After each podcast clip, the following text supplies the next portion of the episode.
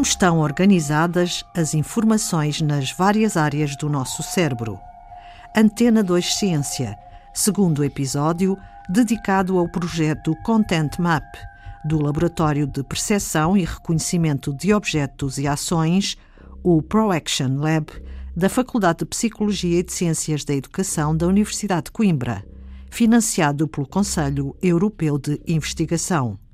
Jorge Almeida, investigador e diretor do laboratório, faz um ponto da situação, mas realça que se está a trabalhar sobre ombros de gigantes. Há muito trabalho anterior já, há muita coisa que mostra toda esta informação de que nós temos áreas que são dedicadas ao processamento de faces, outras dedicadas ao processamento de ferramentas. Uh, nós não fomos os primeiros a fazer isto. Mostramos outras, outros aspectos desse processamento, mas, mas uh, houve trabalhos seminais, trabalhos iniciais que, que mostraram isso. Portanto, estamos a trabalhar sobre os ombros gigantes. Dedicámos, neste caso, pegámos numa categoria que é uma categoria importante e que é uma categoria que tem muito, que nós temos muita informação, que é esta categoria dos objetos manipuláveis ou das ferramentas, se quiser, e vamos usá-la como o nosso modelo para perceber como é que o sistema funciona. Portanto, também estamos aí, voltamos a limitar aqui um bocadinho mais.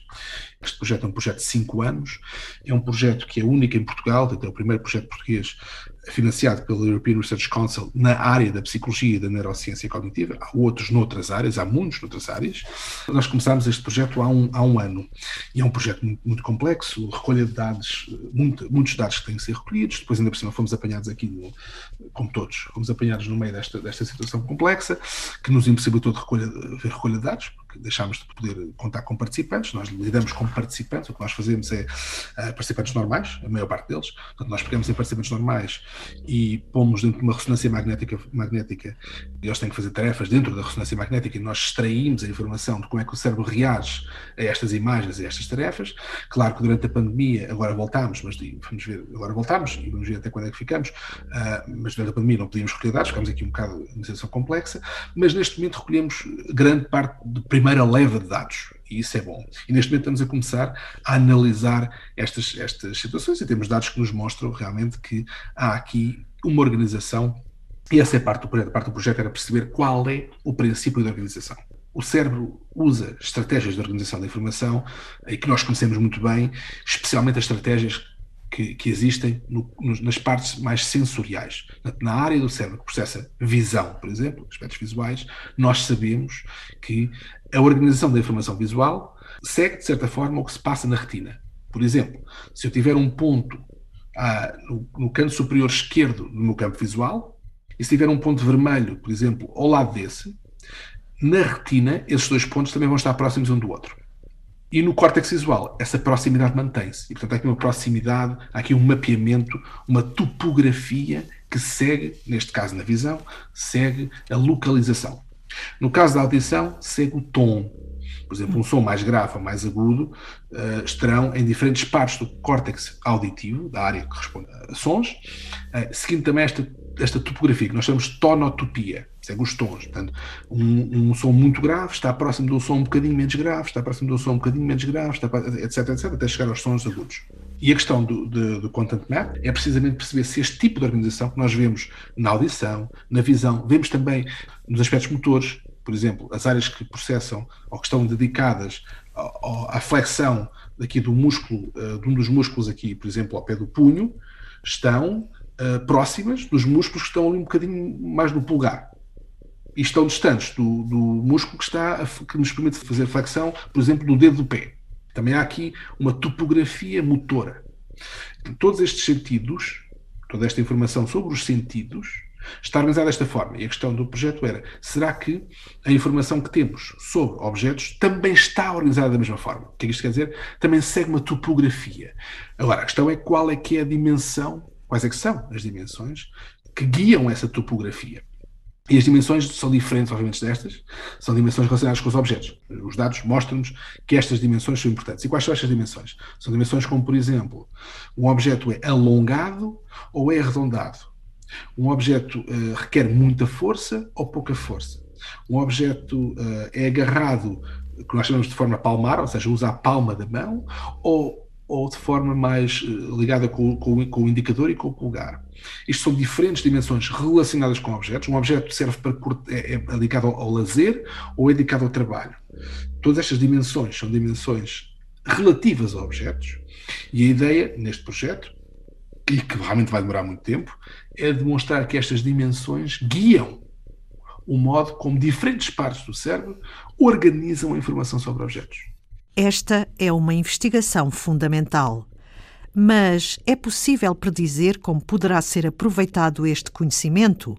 Por exemplo, no caso do paciente AD que vê caras a derreter, abordado no episódio da semana passada, como será possível melhorar a sua condição? Nem que seja de forma colateral. Por exemplo, nós neste estudo das faces, quando publicámos na Current Biology, recebemos e-mails de grupos uh, de neurologistas, por exemplo, um grupo na Holanda que tem muitos pacientes deste estilo, que eles ficaram interessadíssimos e eles aí estão interessados na parte mais, mais aplicada, como tratar, como tentar melhorar a vida deste, deste, deste paciente, do paciente AD. Eh, já agora, o paciente AD, como deve compreender, tem uma vida complicadíssima, dá um desconforto muito grande. Por exemplo, nós tivemos que parar o estudo, uh, como é óbvio, portanto, há aqui uma questão ética importantíssima, nós, nós seguimos as, as, questões éticas ao máximo, e claro que quando o paciente nos diz, olha, não consigo mais, nós paramos imediatamente e percebemos, neste caso até percebemos porquê, porque realmente ele estar a ver durante duas horas imagens de face é muito complexo. Bem, estava a dizer que nós recebemos, recebemos o contacto deste grupo holandês, com uma proposta do uso do medicamento que nós passamos para o neurologista que o está a acompanhar uh, e, portanto, nem que seja colateralmente essas coisas, mas claro que há aqui outras situações interessantes. Por exemplo, nós ao, ao compreender o modo como a informação está organizada em diferentes áreas, isto está a acontecer já agora em colaboração, nós temos uma colaboração muito forte com alguns, alguns centros nos Estados Unidos, uma delas na Carnegie Mellon University, com, com um colega uh, com o qual publicamos muito e com o qual temos uma relação muito forte, uh, e ele trabalha com, com pré-operatório, uh, com, paci com pacientes que, por exemplo, têm ou tumores ou epilepsia, e antes de entrarem, antes de fazerem a recessão do tumor, a retirar o tumor ou, ou retirar a parte que tem o foco epilético, temos que primeiro mapear o cérebro para não estar a retirar partes do cérebro que são importantes, que são nobres. Portanto, nós não queremos que um, um paciente tem epilepsia intratável, uh, nós não queremos retirar-lhe o foco epilético, ou pelo menos temos de ter muito cuidado para não fazermos com que a pessoa de repente deixe de falar, não é? Esse mapeamento é muito importante. Este tipo de estudos que nós estamos a fazer agora vai permitir uma compreensão muito, muito, muito melhor do modo como nós podemos fazer o mapeamento pré-operativo. E já o estamos a fazer neste momento, através desta colaboração com, com, com o Brad Mahan, da Carnegie Mellon University. Uh, e a ideia aqui é: nós temos o paciente sentado antes da operação, tem um conjunto de elétrodos dentro do seu cérebro e nós podemos estimular a área e perceber, tendo em conta o conhecimento que temos sobre a parte conceptual, o modo como os diferentes conceitos estão organizados, podemos ver se aquela área é uma área importante para a pessoa perceber, por exemplo, que uma tesoura e uma serra têm a mesma função. Através deste tipo de compreensão de quais são as dimensões que estão por trás da organização da informação, podemos melhor compreender o mapeamento. E isso tem implicações muito fortes, por exemplo, com pacientes, que, pacientes como estes, que, que têm que ser mapeados antes de uma recessão. Por exemplo, temos pacientes, como eu disse há bocadinho, que têm uma dificuldade no reconhecimento de objetos manipuláveis. Não consegue reconhecer garfos, por exemplo. Tem uma lesão na área X. Mas nós sabemos como é que está organizada a área Y e Z, que também são áreas de processamento de objetos, pode nos permitir arranjar estratégias para melhorar o processo de reconhecimento destes objetos. Até porque nós temos noutros estudos, estudos que também saíram há pouco tempo, que são também muito interessantes, mostram que estas áreas todas, apesar de serem locais, tem uma área, imagine, eh, uma área que, que reconhece faces, aqui na parte mais do que nós chamamos o córtex temporal, a parte mais ventral do córtex temporal. Mas essa área está ligada, está relacionada, conectada com outras áreas que também processam faces. E esta ligação pode ser importante porque permite-nos, se alguém tiver uma lesão na área ventral, que eu estava a falar, as outras áreas estão ligadas a esta área. Nós conseguimos talvez arranjar soluções de terapia, se assim quiser, para estes pacientes, tendo em conta estas ligações e tendo em conta esta informação. E já agora, há aqui outra vertente uh, que também é importante. Sim. Não só isto é importante ao nível da saúde, é também importante ao nível da parte digital. Uh, por exemplo, este, este, este, estudo com faces demonstra que os, os, sistemas Google e Facebook, por exemplo, estão corretos, mas permite a estes sistemas, se calhar, melhorar ainda os seus algoritmos de forma a ficarem mais próximos da biologia.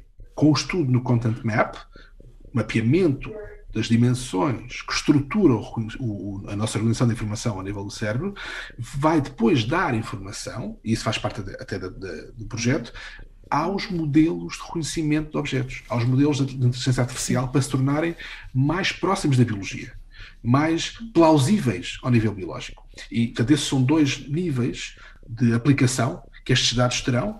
Um, nós estamos mais próximos da parte digital, mas evidentemente, por, por, um lado, mas por outro lado temos estes pacientes que, que eu estava a falar da Carnegie Mellon, que irão usufruir deste nosso conhecimento, certamente, espero eu, uh, a breve trecho. Jorge Almeida, diretor do Laboratório de Percepção e Reconhecimento de Objetos e Ações, o ProAction Lab, da Faculdade de Psicologia e de Ciências da Educação da Universidade de Coimbra e investigador principal do projeto Content Map, que pretende conhecer rigorosamente como estão organizadas as informações sobre objetos e ações relativas a esses objetos nas várias áreas do nosso cérebro. Este projeto foi o tema de capa da recente publicação da revista internacional Cortex, dedicada à neurociência cognitiva. Foi Antena 2 Ciência.